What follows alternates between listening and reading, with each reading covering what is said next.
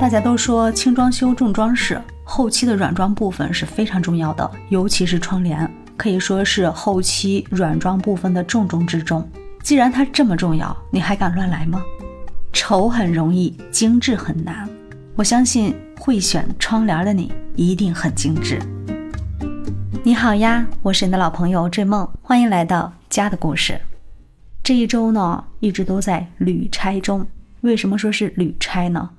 你应该也经常干这事儿吧？就是顺着公差的便利，小小的旅行一次。只不过这次的出行呢，正好赶上了五一小长假的其中的两天。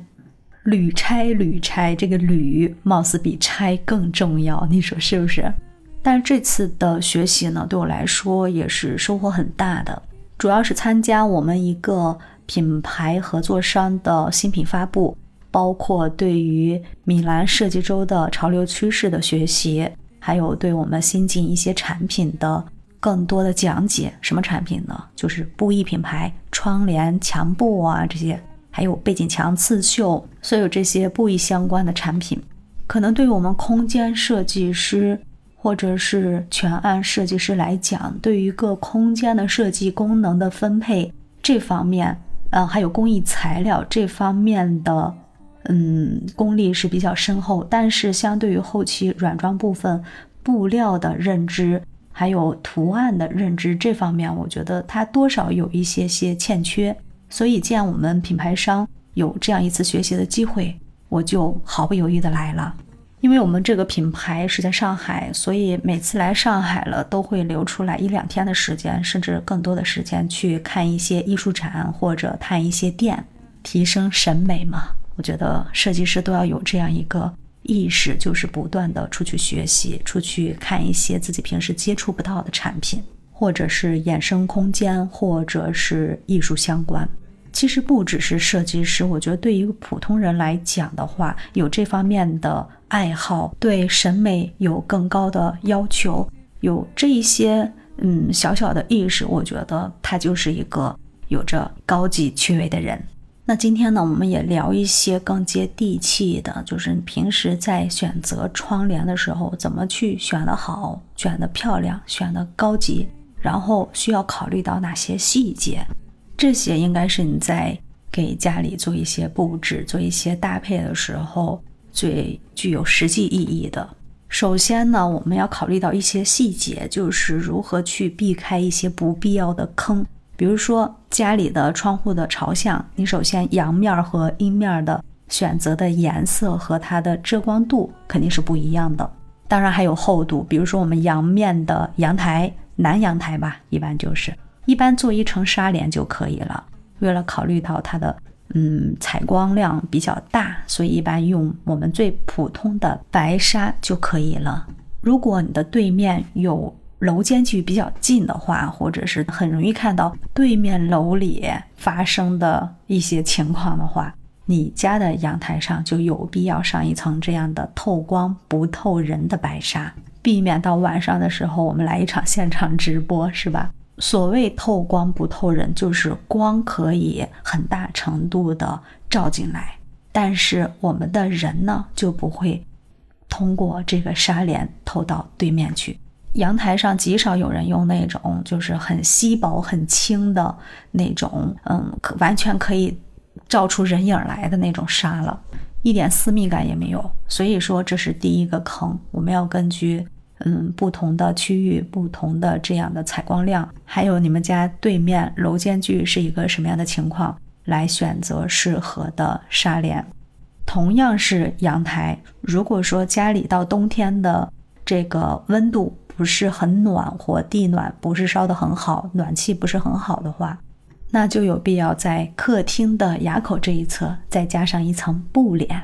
那布帘的呃遮光性还有它的保温性，哎，我们就要考虑进去了。那打个比方，在我们北方呢，很多楼它冬天的供暖都特别的好，甚至会很热。那我们冬天回到家里，就是外套一脱，保暖睡衣都不需要穿，穿个吊带背心或者夏天的睡裙就可以了。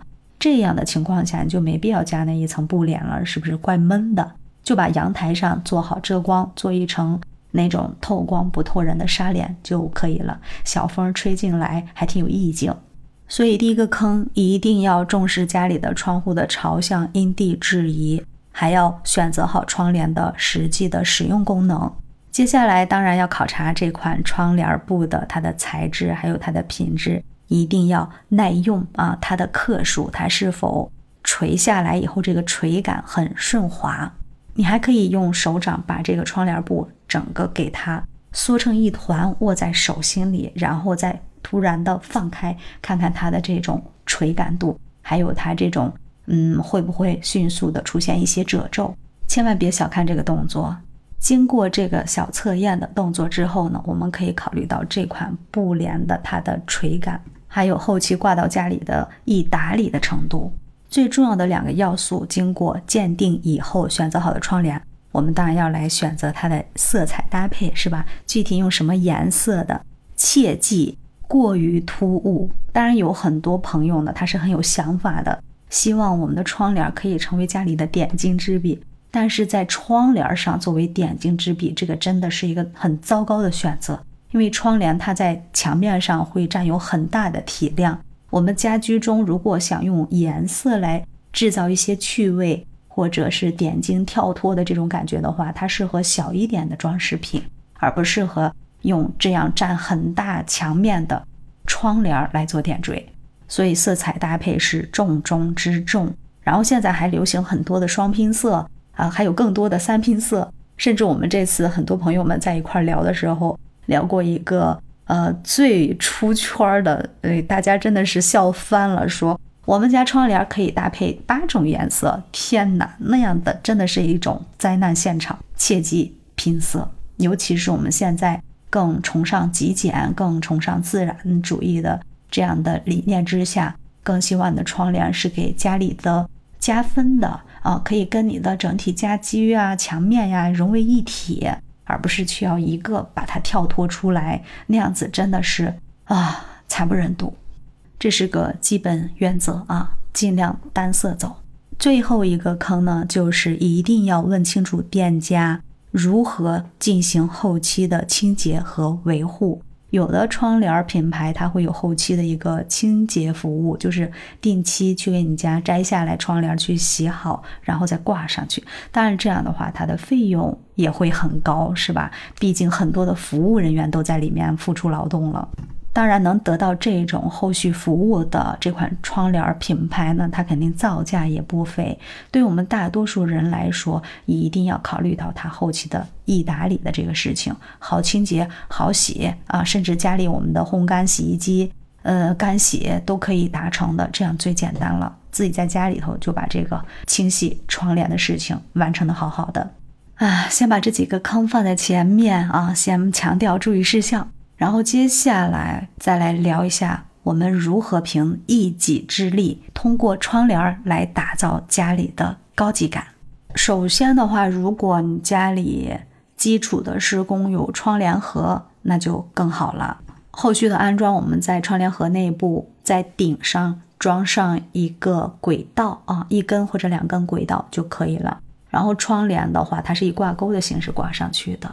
这种情况下，窗帘的加工工艺是含折，一般它的倍数呢会达到一点八到二点二的倍数哦。当然，它的褶皱越多的话，窗帘的线条感会更漂亮。如果你家没有窗帘盒，也不用担心，我们可以通过漂亮点的罗马杆来安装窗帘。那大家就说了。罗马杆装的那个窗帘根本没有高级感可言，它一般都是做的很呆板，然后连头的上部会有装那种线圈儿，整个套在这个罗马杆上，对吧？但我们现在呢，可以选择另外一种办法，你同样还是以这种挂钩形式打含折，就是那种密密的褶皱，然后把它挂在这个呃圆扣上，就是罗马杆上，它会扣好几个。穿好几个这样的圆环，我们通过这个挂钩可以挂上去，它同样可以达到就像我们轨道上去挂窗帘的那种视觉效果，而且也很高级。所以呢，通过罗马杆去制作窗帘的这样的工艺，同样是打含折、挂挂钩啊，这个不用怀疑。毫不犹豫。倍数的话，我们至少要选择一点八倍以上，甚至有一些漂亮的纹样、嗯图案的情况下，我们要上到两倍到二点五倍。怎么挂这件事情，我们已经达成共识了，对吧？就是一定要打寒折，倍数尽可能的多一些，让它的褶皱更加的丰富，更加的具有层次。接下来我们就要选窗帘的材质了啊。现在的呃布艺工艺有什么样的？嗯，很主流的有雪尼尔，是吧？你不要觉得雪尼尔就是那种我们以前见过的那种短绒的布料，现在的雪尼尔布料做的很精致，好吗？它可以做一些嗯跟窗帘底色同色的这种暗花，还可以做一些夹金丝线的这样的低奢的呃工艺，就是看上去嗯有那种低调的奢华感。哪怕是一个纯色的布料，也可以制造出来一种很精致的感觉。雪尼尔这个材质呢，它适用于一种比较精致的空间，比如说法式呀、欧式啊，嗯，还有田园呀这些风格。空间的话，就是很适合用一些私密空间，很柔软温馨的空间，比如说卧室。还有材质工艺是叫什么高精密。这款材质的布料呢，它会非常的厚实。但我们在加工的时候，一定要注意它的拼接缝的呃这个精致程度。然后这一款材质的布料，它会相对来说比较厚，因为它经纬度的这个交织的话，它做的密度会很高，所以它的遮光性一般也能达到八十九十以上。你不需要加底部，它的遮光效果就非常好。风格的话，一般现代。嗯，新中式，还有一些意式轻奢，这些都可以去考虑使用。然后它的纹样可以有什么几何图案的，还有一些斑驳的那种抽象肌理的啊，都可以轻松的打造出来我们这个空间硬朗的感觉。还有一种主流的材质是什么？就是迎合我们现在奶油风啊、侘寂风啊一些自然主义的空间，它就适合用一些棉麻质地的，很轻盈。很自然的这种材料做好的布艺，给人一种温暖、很放松、自如的这样一个状态。这种棉麻质的布艺呢，因为它本身使用的材质是偏天然的，所以这款布料的背后一定要做一个遮光的处理，就是它的一个底衬布。对于造价上来说的话，一米这样的衬布大概就是三十五到。四十这样一米，然后再结合一些工费吧，就是加工费。所以要加底衬布的话，我们需要把这个费用提前预算进去，避免到时候这个预算不足造成尴尬。再有大家常用的材质也比较精致的这种硬朗的这种材质是什么呢？就是绒布，它的色彩感很强烈，而且给我们的感觉的话会具有一定的视觉冲击力。它适合用在那种美式或者是富丽堂皇的这样的一个空间里。我一直觉得绒布吧，它有极强的这种戏剧感啊，所以如果喜欢这种强烈的视觉冲击，看到这种色彩就非常欢快的感觉，然后你也喜欢那种复古的摩登的那种气息的话，可以考虑选择一款饱和度还有它的。亮度都极具特色的这样的一款绒布，放置到家居的窗帘设计中去。当然，所有这些材质的布料啊，我之前说过了，大家千万不要做拼色处理，只要一拼色，整体感觉就会 low。最后一款也是比较娇贵的布艺是什么了？丝绸。你不要觉得丝绸摸上去好舒服呀，我们的皮肤往上一靠，觉得冰冰凉凉的，很丝滑，很舒服。但是呢？这款的布料非常的娇贵，而且后期你也不太好打理。你试着用那种挂烫机 去熨它一下吧，它立马出现一个被烧焦的那种褶皱感，你知道吧？所以哪怕你手里的经费是很充足啊，但也轻易不要去尝试这种天然蚕丝啊、丝绸质地的窗帘儿。如果你的风格，一定要用这种丝绸质的这种布料的话，一定要考虑到它布料工厂是否做过有一定的缩水处理，呃，防皱、防火这些处理才可以去用。而且这种嗯丝绸质地呢，它会很轻薄，所以背后一定要加一个遮光的衬布，这样的话它才能起到一定的遮光的效果。而且要做丝绸质地的布料来做窗帘的话，它需要做到一些花边，还有底边来把它的垂感做出来，因为它的克重是非常轻的嘛。这个你很好理解是吧？它一般用在欧式啊、轻法呀，或者我们新中式，或者是非常有意境的这种东方风格中去。尽管它有它的美，但是太娇贵了，所以这个材质呢，我再强调一下，尽量不要去尝试。同样，高精密呀、雪尼尔啊，只要它的颜色选择好，甚至它有一些纹样图案。也是有一定的艺术表现力，也是有它的历史溯源的，有故事可讲的这样一款布料，放在家里的话也是非常有韵味的。在颜色的选择上，窗帘儿我不建议你去单独的给它选一个颜色，它的颜色一定要跟我们家里的某一件陈设或者布一类的家具有呼应的这样的一种呈现，它在整个场景中才不会被孤立。最简单的办法就是顺墙走。比如说，你的墙面的颜色是什么颜色，我们的窗帘儿就要跟它去走一个相近色。比如说，你的墙面是米色，我们的窗帘儿也尽量选择大地色系。如果是卡其色，我们窗帘可以用咖色系。如果想用一个跳色来彰显家里的这种嗯趣味性的话，你可以从你的沙发的布艺或者是。嗯，抱枕里面提取一个颜色来给它挂到我们的墙上去，或者是从地毯里面选一个颜色，或者是地砖选一个颜色让它上墙，这样形成一个顺延呼应的效果。你这家里的色彩搭配，它就是很讲究的。除了颜色，还有另外一个不容忽视的元素，就是纹样，也就是大家说的图案。这个窗帘我们一定要用素色的吗？真不一定。我相信有很多人他还是喜欢那种大花或者大俗的那种，嗯，传统的布料图案。那我这次出差学习呢，是参加的我们一个品牌供应商。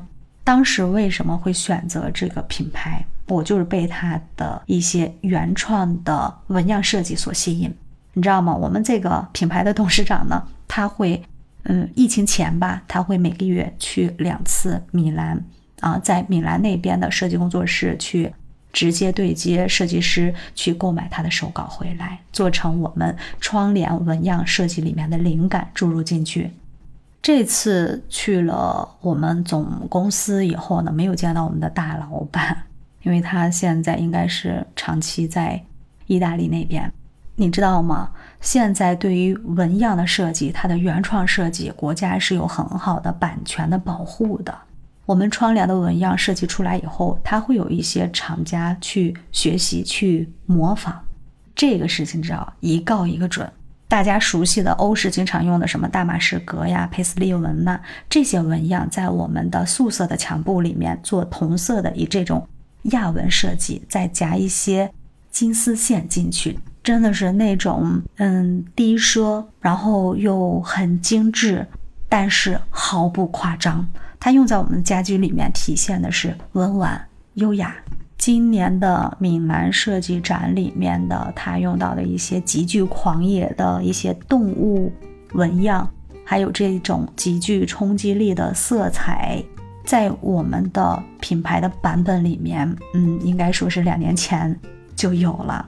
所以，任何的设计它都是很超前的，直到它被进入大众的视线，然后你发现你家哎已经有这样的一款纹样了，是不是特别的自豪，特别的骄傲？那你说它的造价贵吗？不，一点也不贵。